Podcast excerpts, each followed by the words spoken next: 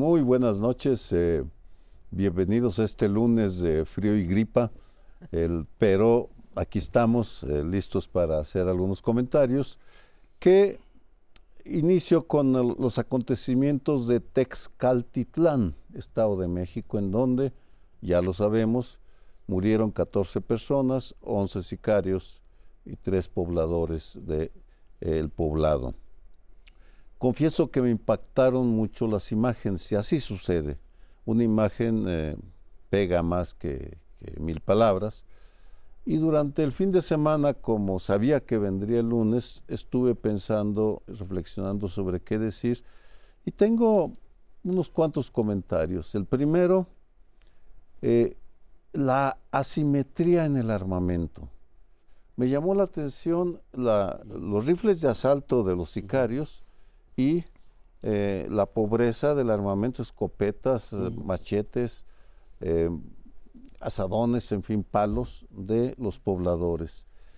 En ese sentido, me preguntaba cómo fue que pudo haber pasado y creo que todo se debe al elemento sorpresa. Los sicarios no esperaban que los pobladores los atacaran de esa manera, confiados seguramente en que no eh, había posibilidades de rebelión, lo que lleva a la calidad de liderazgo, mataron al líder, al líder a Don Noé, eh, pero este, al mismo tiempo la desesperación cuando uno se entera de que eran esclavos ya de una moderna tienda de raya en la cual los sicarios eran los hacendados que decían, te compro el maíz a seis pesos y luego lo revendían a, el kilo, lo revendían a 18 pesos.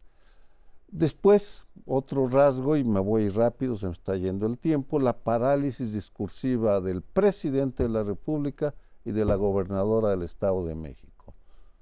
Frases comunes, no sabía nada que decir, el incierto futuro para, porque se adivina la venganza de los sicarios que rondan ya el poblado y en el trasfondo la realidad de buena parte de México que vive en la indefensión frente a un crimen organizado que no parece tener límites. Sí, sorprendió la, falta de respuesta inmediata, ¿no? La gobernadora como que no tiene nada que decir. Y es importante decirlo porque está entrando, ¿no? Son momentos en los cuales tendría que definir una postura mucho más clara de hacia dónde se mueve eh, su Estado en materia de seguridad. Son muchos municipios en los cuales la extorsión es cosa común y también el reclutamiento forzoso de los y las jóvenes. Mm, hay muchos testimonios sobre el partido. Los grupos criminales ven a los jóvenes y le dicen, tú tienes aquí dos caminos, ser sicario o que te mate, ¿no? Lo cual es, es terrible. Aquí, aquí quiero poner sobre la mesa un asunto, hace falta una definición clara del gobierno del Estado y también del gobierno nacional. Hace muchos años entrevisté al embajador anti-racket de Italia, un hombre que se resistió a pagar, en Italia llaman el pizzo, o sea, el, ¿cómo se llama? El, la extorsión, y le rompieron la pierna como lo hacía la mafia, las hacen los distintos grupos criminales en Italia. Y el gran tema es que él se resiste y la sociedad empezó a acompañarlo y la respuesta del Estado. Aquí lo que cabría esperar es que esos heroicos cultivadores de chícharo, que ahora dijeron nosotros al payaso, tal, tal era su apodo, nos negamos a pagarlo y ahora que hay un respaldo puede haber mil expresiones, es decir, nosotros compramos producto de las personas que no pagan la extorsión, es decir, arroparlos socialmente, que el Estado vaya y los arrope y les diga, heroicamente ustedes resistieron, los vamos a defender, porque la otra vía, la vía empedrada, es que los criminales digan, a ver, Aquí lo que yo tengo que mantener es el régimen de terror. Y por tanto, si estos se rebelaron, sométalos todavía más y que les quede claro, como en una, este, ¿cómo se llama? Una represalia brutal, que aquel que se revela a la organización criminal la someten. Por tanto, tiene el Estado Nacional y la sociedad una oportunidad de arroparlos, es decir, aquellos que manifestaron de manera valiente, ¿no? Se enfrentaron a, estos grupos, hay que cuidarlos y el Estado debe garantizar. El presidente al día siguiente dijo que se iba a movilizar la Guardia Nacional, pero hace falta mucho más que una Guardia Nacional desplegada temporalmente sobre un territorio para ayudar a aquellos que en un momento determinado le dicen a los grupos criminales, hasta aquí llegamos. A mí me parece que esta es una, perdón decirlo así, pero sería una magnífica ocasión para moverse de esta política o no política nacional de abrazos y no balazos, más lo demás que hagan que no lo sabemos, y, como tú dices, arropar a esta comunidad, pues que se tuvo que revelar, porque, como dice eh, Sergio, pues prácticamente son esclavos, ¿no? Si la proporción que tú das de a lo que compran y a lo que venden es el caso, pues es un negocio redondo y sabemos que los criminales tienen cada vez también más necesidad de eh, financiarse a sí mismo.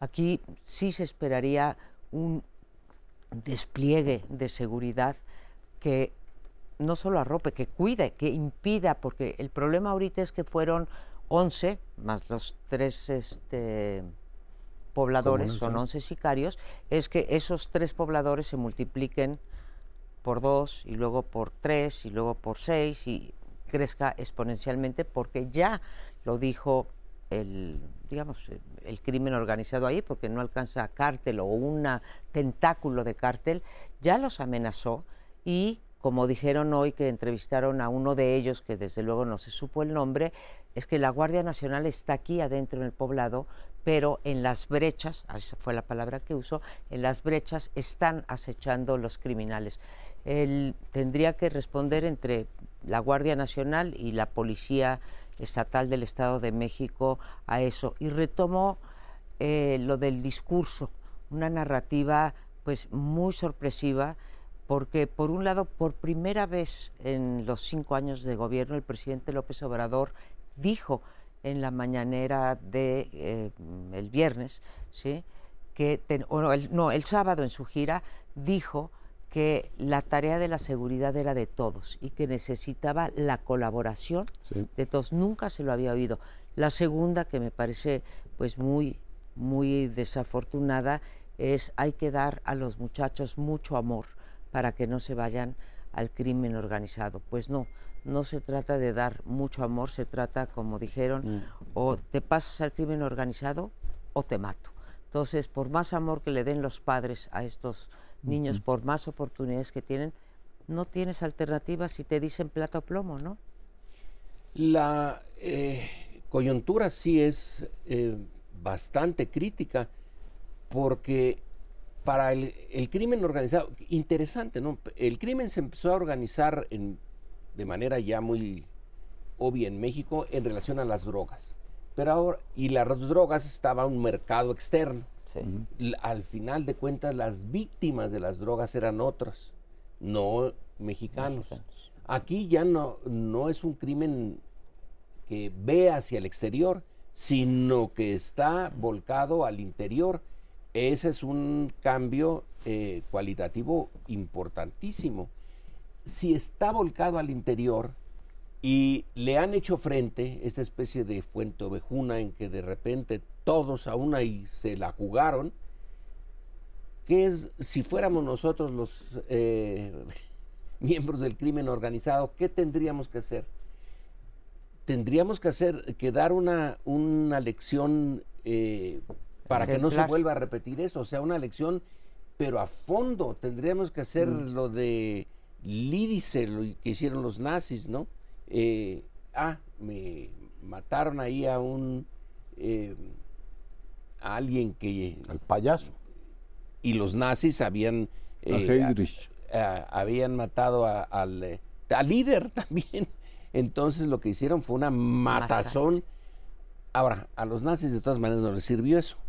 Pero la matazón sí está como lección. No se puede permitir que hagan una cosa similar, que eh, está en su lógica intentarlo y está en la lógica del gobierno no dejar que eso ocurra.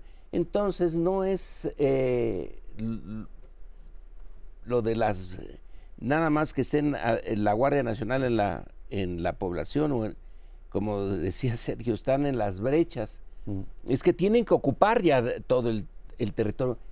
Y concluyo, el Estado tiene que recuperar el territorio porque ha perdido en esas zonas territorio y mientras no controle todo el territorio, no está cumpliendo con su naturaleza final y última, que es tener la soberanía sobre el territorio. No tiene soberanía.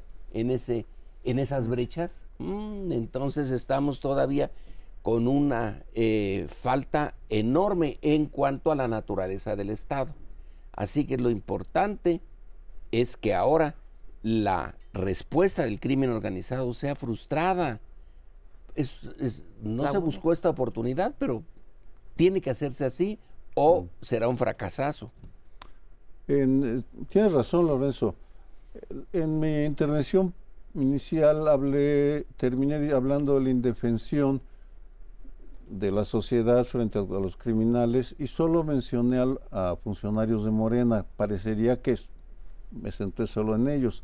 Lo relevante del caso de Texcaltitlán es que ahí también está presente los partidos opositores, porque el presidente municipal es del Partido de la Revolución Democrática, que al día de hoy, lunes, eh, no ha declarado absolutamente nada, ha guardado un silencio, un silencio similar, curiosamente, al de los tres partidos opositores que ahora secundan a Xochitl Gálvez, después de las elecciones del 2021 elaboraron un informe sobre la presencia del crimen organizado en las elecciones, lo llevaron ante la Comisión Interamericana de Derechos Humanos, ante la OEA, pero jamás lo difundieron y jamás lo comentaron.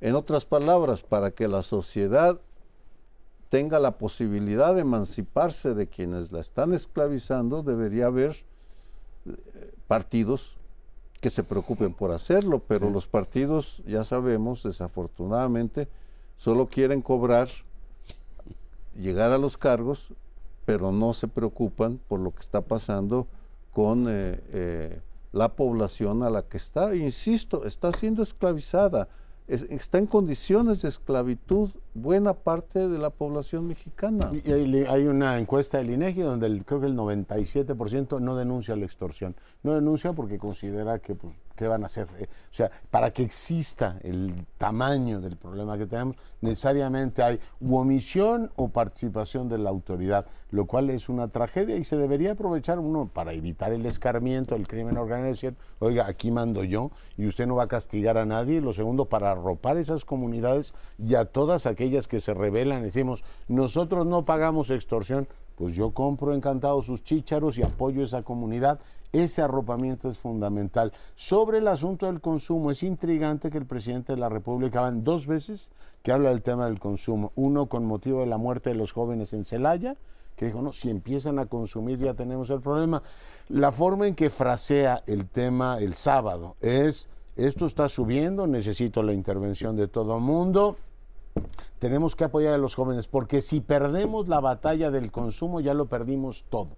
Hace mucho que no tenemos una encuesta de adicciones, por tanto se ve que algo sabe el presidente que están creciendo en este país. Van dos veces en una semana que menciona el tema. Menciona en efecto el, tema López Obrador, aparte lo del amor, sí, dice hay que cuidar porque si nuestra juventud entra en, las drogas será otra batalla eh, perdida. No sé qué se esté haciendo en política antidrogas. De repente el, presidente y el secretario de Salud han mencionado eso en las conferencias eh, matutinas, pero la última medición que tuvimos es que se había duplicado el consumo de drogas, que claro, es muy bajo, porque, pero se duplicó de 1.5 a 3%, pero hace cinco años. Hace cinco años fue la última, que, bueno, la última que yo recuerdo y mm, creo que no hay eh, otra después de esa, pues se duplicó y dices, bueno, 3% es manejable, pero cuando el 3% se vuelve 6 y luego se vuelve 12 y así. Eh, qué bueno que mencionas, este Sergio, esta parte de eh, ser vocales los partidos de oposición y también los partidos que aspiran a seguir en el poder. Pero corrijo una cosa, sí se difundió en la revista Nexos, se Sí, pero claro, no pero lo difundieron los partidos. No, no, por eso, a eso ah, voy. Ah, los partidos tendrían que ser vocales. Tú escribiste, eh, Héctor de Mauleón escribió, etcétera. Nos tenemos, que, ir. Lamento haberte interrumpido. No, sí, pero tienes razón. No, nos vamos.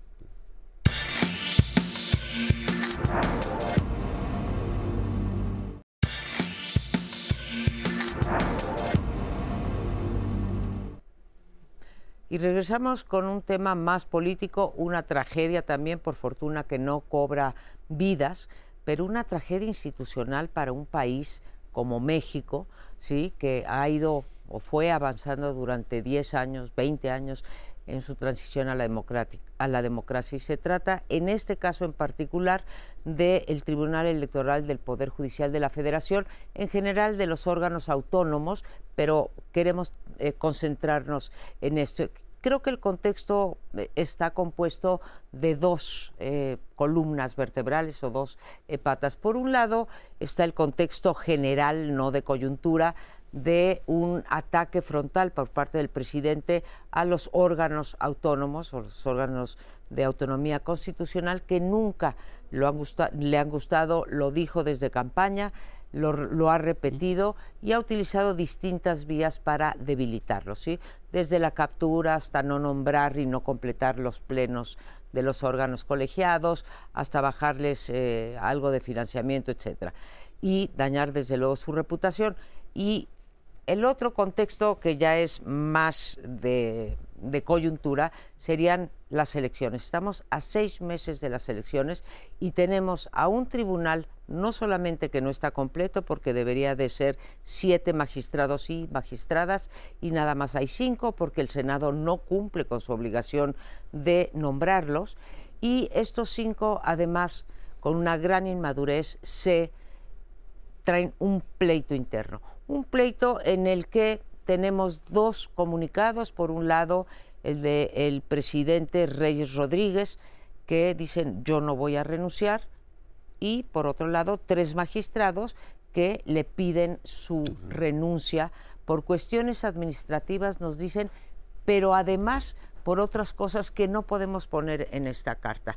A ver, si quieren nosotros que juzguemos, podamos dar una opinión, tenemos que saber cómo está la película. La, parte administrativa, ¿eh? yo la entiendo, me parece que Reyes actuó bien, que en fin está recortando, etcétera, pero por favor, señores, o sea, nos deben, ahí sí la investidura, nos deben algo a los mexicanos. Vamos a tener un proceso electoral complicadísimo y ustedes andan con pleitos que no pueden revelar porque son de carácter personal y quieren deponer a un presidente y no nos dicen por qué creo que Yo la opinión ya la tenemos, ¿no? Es decir, si a un acto oficial ante la presidenta de la Suprema Corte, que es la rendición de informe, tú te resistes a acudir y además este, te tomas una foto diciendo estamos aquí muy a gusto desayunando y hay un acto de desacato y de frivolidad pues tú puedes tener discrepancias con el presidente del tribunal y tratarlas apropiadamente en los canales que correspondan. Hoy les da Reyes una tunda brutal, o sea, si el pleito es que les bajan de primera clase o les quitan tax o les los cuatro argumentos que ponen Vehículos. ahí, tú dices, oiga, no es posible que siendo magistrados de, en este caso, un tribunal, tú te estés peleando por eso. Digo, puedes inconformarte porque no te parece que sea lo apropiado, pero no es una manera de proceder. Recordarle a nuestra audiencia que ese tribunal ha tenido cuatro presidentes en lo que va del año, en lo que va del, del Lo cual tú dices, oiga, pues si ya vamos a rotar todos, los agravios que se van acumulando.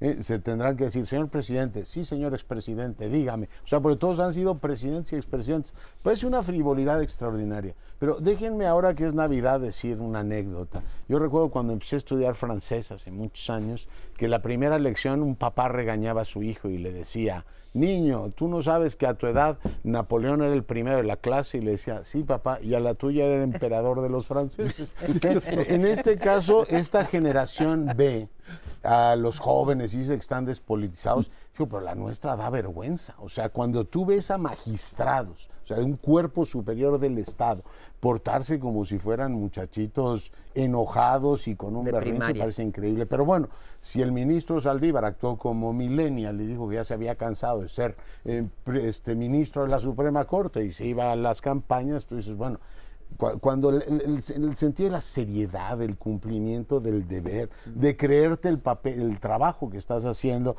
no funciona, pues es como el niño este que le decía el papá, dice, los, los chicos dirán, y papá, entonces la idea es que yo llegue a ser tan ridículo como los de tu generación. Dices, no, espero que sean un poquito más serios. Qué bueno que metiste este toque de bueno, humor. Pero eh, esto indica algo más de más fondo, ¿no? Indica que el proceso por el cual se selecciona tiene una falla enorme, independientemente de que el presidente los ataca, sí, los ataca. Y eso quiere decir, ah, el presidente me ataca y entonces ya me hago yo eh, el eh, mártir y no cumplo con mis responsabilidades. yo diría que podríamos dejar al lado si el presidente tiene o no razón en atacarlos. El punto es ellos, es su personalidad. ¿Quién eh, selecciona a esos personajes que estás eh, tú señalando que son frívolos?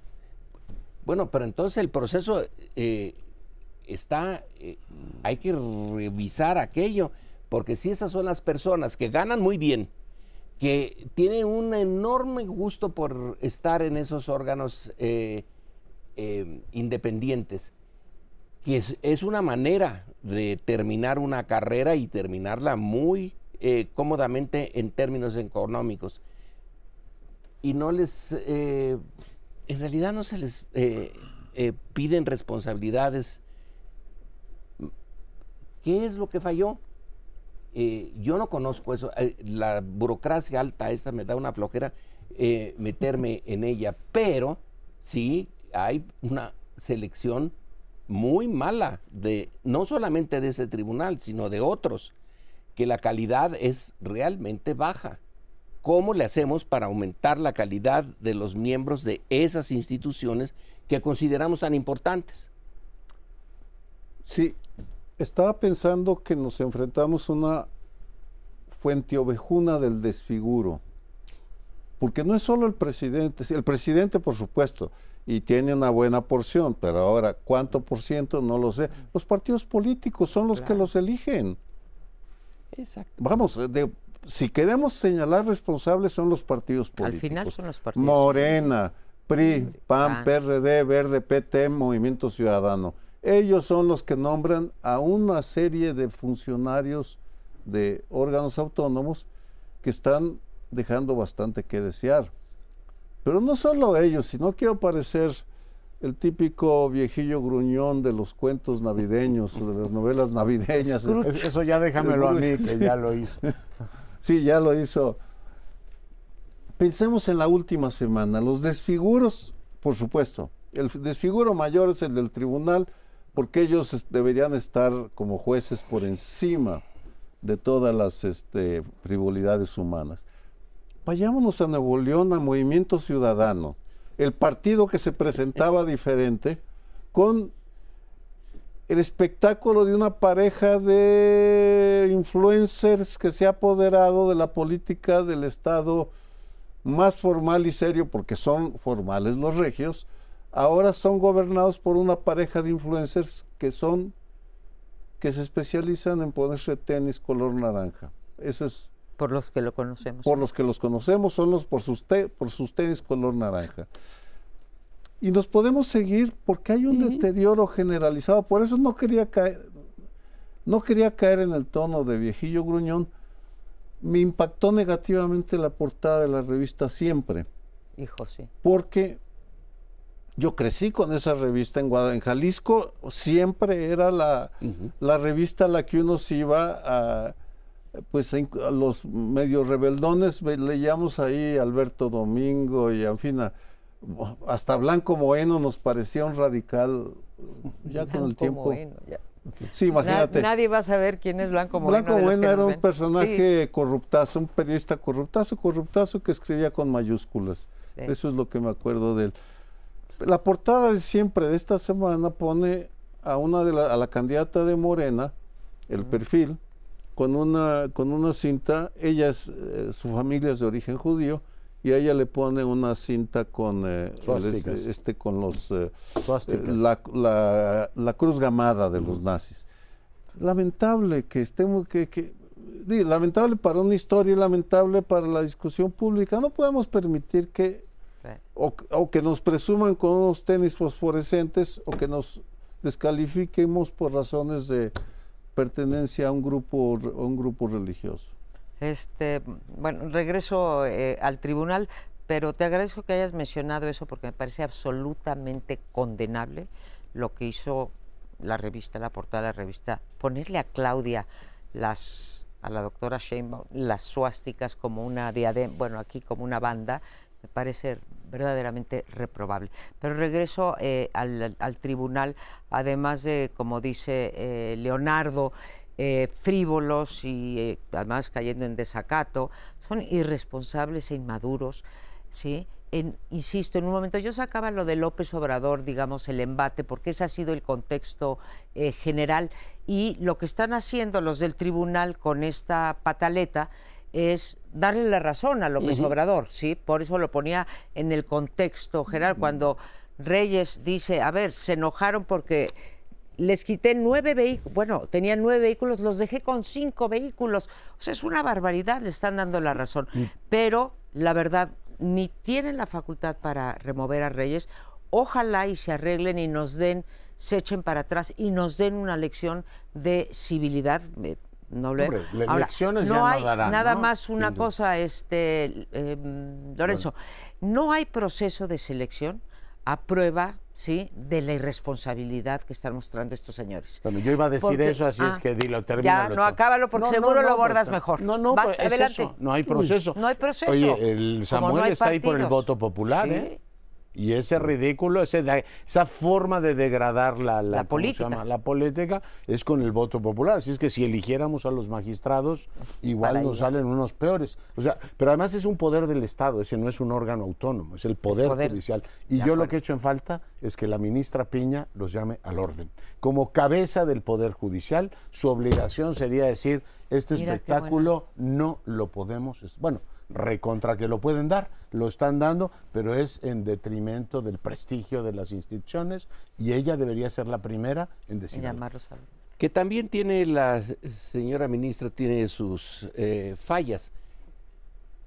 Cuando acepta que eh, una parte de los eh, fideicomisos, un fideicomiso vaya a los damnificados, lo acepta por escrito y luego ya no. O sea que para empezar, la calidad está desde, el, desde la cúspide hacia abajo. Es una, eh, un grupo de políticos los que están en, en este tema que realmente dan pena. Algo está pasando con nuestra... Bueno, pues nos acabamos a todos, ¿eh? a Poder Ejecutivo, Judicial y Legislativo pero tenemos que cortar este bloque y vamos a otro tema interesante.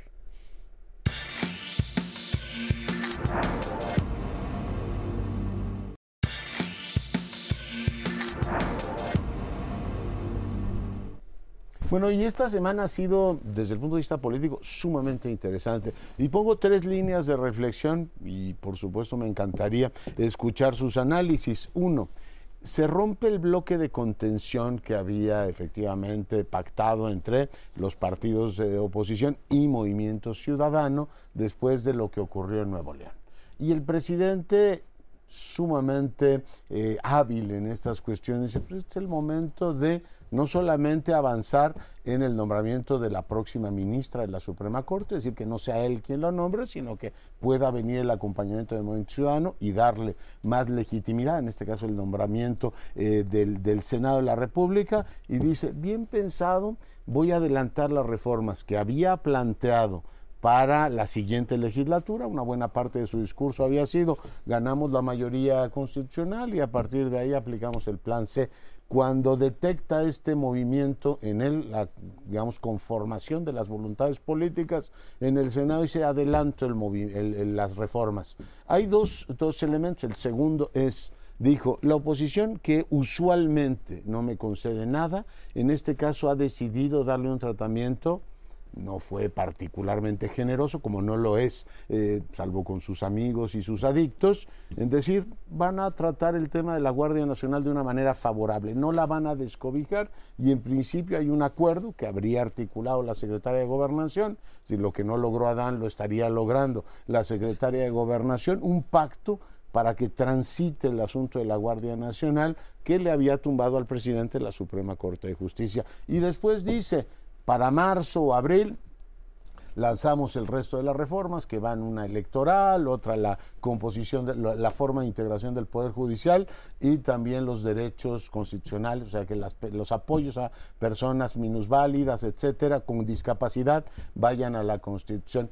Yo me pregunto si el presidente no se estaría encimando en la campaña de Claudia Sheinbaum, va a ocurrir en marzo, yo recordaba un poco el ambiente este que Salinas de Gortari generó con Colosio, de que en realidad el candidato eres tú, pero quien quiere, lo importante es lo que diga yo, poco estoy viendo ese fenómeno, pero bueno, lo dejo ahí como están viendo, fue una semana con muchos movimientos en lo político. Una, una, una ah. aclaración para el auditorio, perdón. Sí. El fallo de la Suprema Corte era muy claro que el primero de enero de 2024 la Guardia Nacional tenía que regresar administrativamente a control de la autoridad civil, es decir, de la Secretaría de Seguridad y Protección Ciudadana, con lo cual se iba a crear una, eh, un monumental desorden, por ponerlo de alguna manera, porque ellos ya dependen de la Sedena, sus mandos, todo, pero lo administrativo tenían que trasladarlo. Perdón, era solo para, que, para que quedara claro cuál es el enredo que traían que ahora lleguen a un acuerdo, me parece, por cierto, lo más sensato. Eh, me parece que tienen que llegar a un acuerdo, es absurdo en un año electoral. Eh, es lo mismo con la, el Tribunal Electoral, quererlo renovar en este momento. Eh, cambiar las reglas de la Guardia Nacional no es, y con los problemas que traemos, muy diferente que tiene que regresar a mando civil en 2028. Ahí sí Creo que eso sí debería respetarse. Hay cuatro años para quien sea la nueva presidenta para que tome medidas al respecto. Ahí, ah, claro, son en realidad dos cosas, ¿no? Uno, el famoso transitorio que pasa del 24 hasta el 2028, sí. esta cuestión de la Guardia Nacional. Que los militares estén apoyando, y, ¿no? Y que los militares apoyan. y la segunda es que pase administrativamente a Sedena, que la Guardia Nacional, que esa fue la que echaron para atrás, ¿no? la Suprema, y que ya hay un acuerdo Corte, para y que ya hay un acuerdo. Bueno, este, pero sí son dos cosas diferentes, porque todo mundo pensamos, bueno, no sé si todo el mundo, eh, se piensa que la Guardia Nacional es indispensable, no podemos sacar a los militares de las calles ahorita, aunque también habría que hablar de la irresponsabilidad de no haber ido en estos cinco años fortaleciendo a las policías estatales. Eso se dejó. Entonces yo no sé, vamos a llegar al 24 sin poderla regresar y luego al 28 porque no veo que las eh, policías. Eh, regreso a lo del bloque de contención. Yo siempre me he preguntado por qué se habla de bloque de contención, porque antes decíamos pues, la oposición y luego Dante en también en un tremendo berrinche que dice se rompe el bloque de contención. Yo creí que Movimiento Ciudadano votaba a conciencia, coincidía con PRI, PAN, PRD, coincidía con Va por México, que se llamaba entonces, ahora el Frente, pero yo hubiera supuesto que el Movimiento Ciudadano se mantiene en el principio de no a la parte de la Guardia Nacional, no a lo del Poder Judicial, no, en fin, a la serie de reformas que ha votado en contra de la administración de López Obrador, pero pues aparentemente, yo no sé por qué ahora es el bloque de contención. Ahora, eh, López Obrador no sé si es tiene un acuerdo con Movimiento Ciudadano o piensa que puede conseguir los votos para pasar las reformas constitucionales. Bien había dicho el presidente que serían hasta el primero de septiembre porque él espera ganar la mayoría calificada en Cámara de Diputados y en Cámara de Senadores. A lo mejor está equivocado en sus pronósticos, pero por eso las iba a mandar al primer mes de la siguiente legislatura. Y ahora nos dice que las adelanta y pongo dos eh, temas sobre la mesa. El primero, que también quiere una reforma administrativa que elimine a los órganos autónomos. Y el segundo es si Claudia coincide con estos este, potencial presidenta. Eh, sé que no pongo a Xochitl porque sé que no coincide, pero si le quiere dejar amarrado esto López Obrador, pensando que, Xochitl, que Claudia va a ser presidenta. Yo propondría, eh, claro que no lo vamos a, discutir a fondo en este momento, hay momentos en eh, tipos de organizaciones sociales en los cuales ya no se les puede reformar, sino hay de plano que cambiarlos no se, eh, o eliminarlos. No se puede eliminar a las policías. Pero ya no, yo no veo que se puedan reformar, ya son muchos años de diferentes tipos de policías y no dan eh, ningún resultado. Entonces, la posibilidad es de dejarlas, puesto que políticamente no se puede decir, oigan, vamos a acabar con todas las policías y crear algo nuevo, que es la Guardia Nacional, y que la Guardia Nacional no se contamine con lo eh, que ya es, se da por muerto, se da por eh, imposible de reformar. Entonces, que la idea central sea crear, porque se tiene la oportunidad ahorita de crearla desde el inicio, eh, todos los defectos que se les vea a las policías pueden neutralizarse si se tiene el proyecto de crear una eh, Guardia Nacional que sea completamente distinta en la materia. Bueno, eh, yo creo que es el segundo, em, la segunda posibilidad en la que está pensando el gobierno y eh, suponer que vuelve otra vez de alguna manera a la parte contaminante, creo que es mejor, realmente mejor, tener a la Guardia Nacional como algo nuevo y trabajar en su eh, calidad desde el principio y que no se eh, siga el camino de las policías y que cada quien se vaya por su lado. No, claro, claramente, bueno, pues se pactó una reforma constitucional que le aprobaron al presidente por unanimidad. Después el cambio de opinión y buena parte del desarrollo de este sexenio no ha dado los frutos que quería. La Guardia Nacional la puso a vigilar fronteras y la va moviendo desde complots en el metro hasta ahora va a, tener el tema de, la extorsión en el Estado de México. hace falta una planeación también, no solamente un cuerpo y las entidades federativas pues para algo sirven, sino que también las declaren desaparecidas, ¿no? Antes que los órganos autónomos del Estado decir, oye, ¿y para qué sirve el gobierno del Estado de México? Pues para muy poquito. Y así podría revisar buena parte de las entidades federativas. Mm. Pero regreso al sentido de oportunidad que tiene el presidente. Pacta el tránsito de la silenciosamente, a espaldas de los ciudadanos, pactan los grupos senatoriales y el presidente esta transición para que no se complique el año próximo, el arranque del año próximo y darle un mensaje al crimen organizado de que el pleito político también, fragmenta en eso. Pero pues por otro lado se encima en la campaña, ¿no? Y claramente dicen los temas estratégicos, aquí lo importante no es lo que diga Claudia, sino lo que diga yo. Y ahí les van esas reformas. Eh, el problema es que se está haciendo una, una revoltijo porque sí hay, sí hay estados con policías locales muy fuertes, la Ciudad de México. Vamos, 90 mil efectivos, es la policía más grande de todo el país y no están dispuestos a cederla a la Guardia Nacional. Está bien. De Coahuila, Yucatán. Lo que sucede es que no, no se decidió a mí me impresionó el día de la, el 14 de noviembre del 18, cuando presentan el Plan Nacional de, Seguridad por la Paz, se llamó, eh, que Durazo y Olga Sánchez iban por un lado, Guardia Nacional, Civil, este, etcétera, y el presidente dice, no, las policías estatales y municipales son corruptos. En el mismo acto, unos iban por un lado y él iba por el otro. Evidentemente su opinión fue la que privó, pero no es la que se ha estado, no se ha trabajado para hacer la realidad en la práctica, porque hay policías estatales que simplemente, que sí funcionan. La de la Ciudad de México, para no ir, insisto, muy lejos. Yo, yo estaría de acuerdo con que la segunda vía, Lorenzo, eh, sería eh, la mejor. El problema es que dices, aquellas policías ya están contaminadas y yo me pregunto si la Guardia Nacional no está ya también contaminada.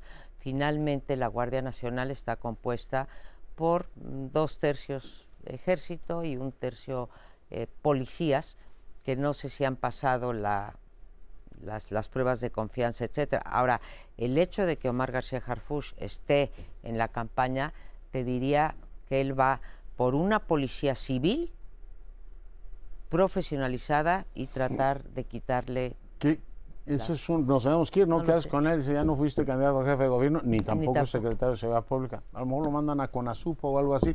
Pausa, volvemos.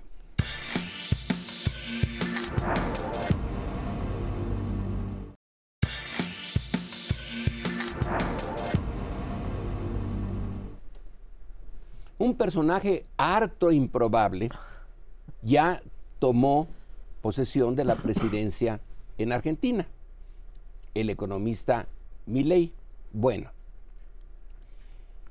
el discurso que ofreció es, eh, revela no solamente a Milei, porque en parte, sino el problema en su conjunto discursos fundamentales en donde se le promete a la población nada positivo de inmediato, sino sangre, sudor y lágrimas. Ese es el discurso de Churchill, eh, un personaje que también tiene muchas eh, partes oscuras, un imperialista de primera, pero que en el momento crítico saca un discurso eh, en donde duramente les dice a los ingleses lo que va a pasar y pasó, pero a la vez detrás está una eh, idea que no es nada más del que da el discurso, sino de los ingleses mismos, de que las cosas tienen que mejorar o que de plano eh, Inglaterra va a ser conquistada por los alemanes.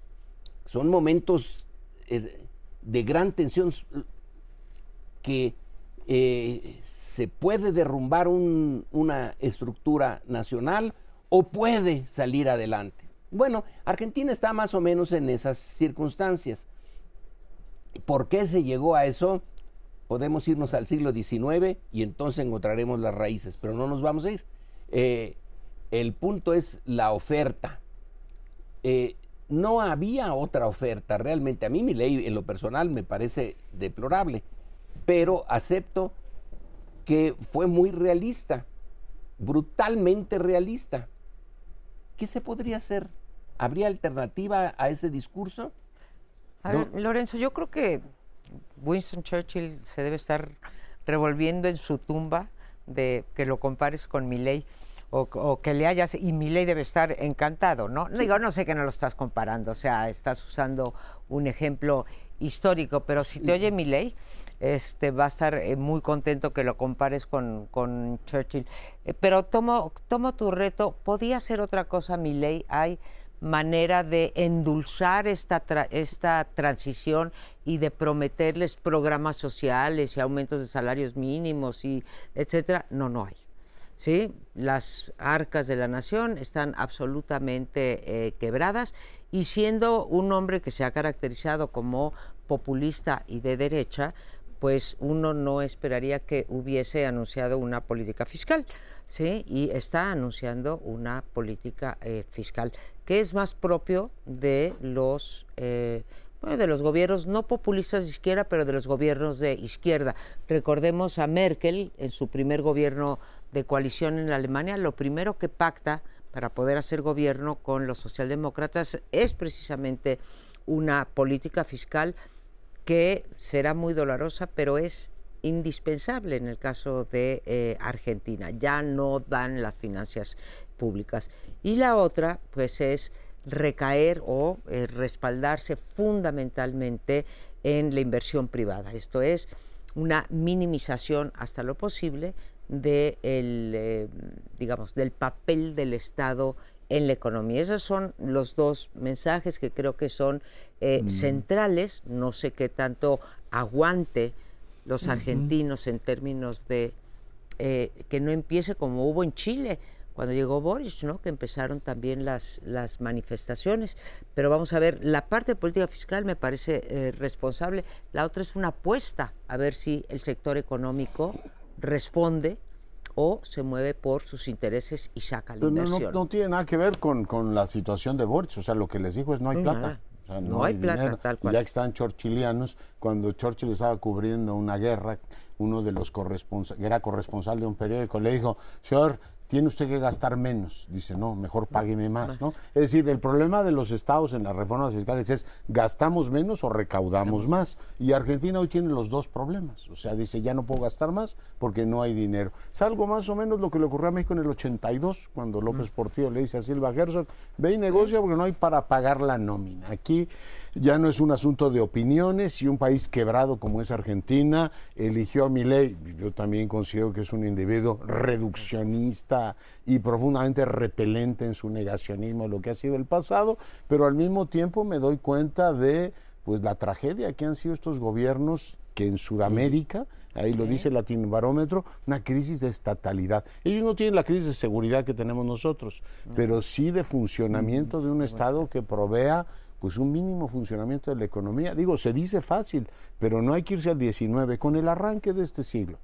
En el, a principios de este siglo, después del siglo este, el siglo que corre, después del corralito prometieron que iban a enderezar las finanzas y han tenido 20 años de kirchnerismo con un pequeño paréntesis de Macri, que han sido un desastre económico, se han acabado la economía, solo superados por la bolivariana Venezuela, que se ha encargado de destruir el 80% de su PIB.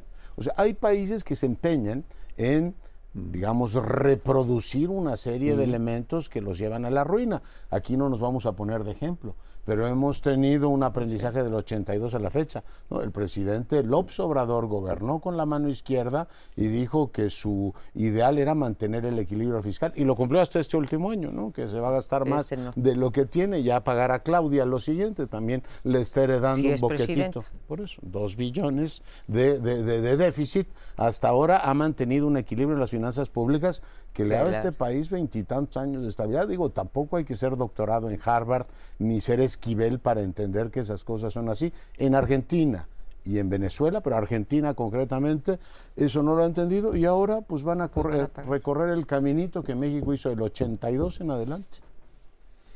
Que hablando de, paralelismos históricos, tienes razón en la parte económica, en la parte política es inevitable asociar lo que está pasando ahora con lo que aconteció en el siglo XX en, 1922 Mussolini marchó a Roma y tomó el poder, no lo olvidemos, y poco después Hitler se apodera.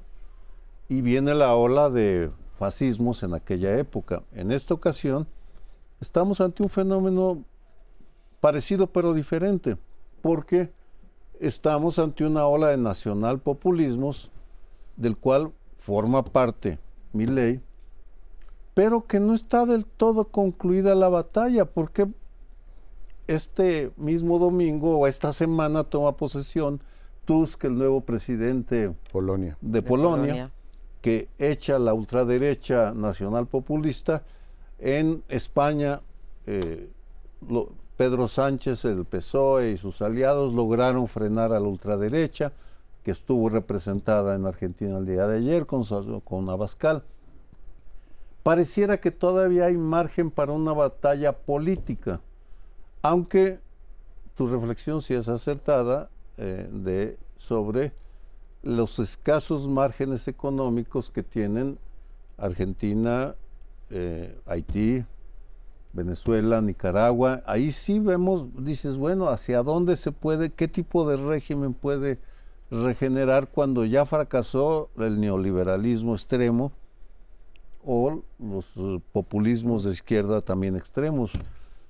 Difícil eh, llegar a una conclusión y pensando en el 2024 como el año en el cual tal vez Trump regrese al poder en Estados Unidos, con lo cual pues eh, va a ser difícil, créamelo. Tú pones a, Haití como uno, un caso.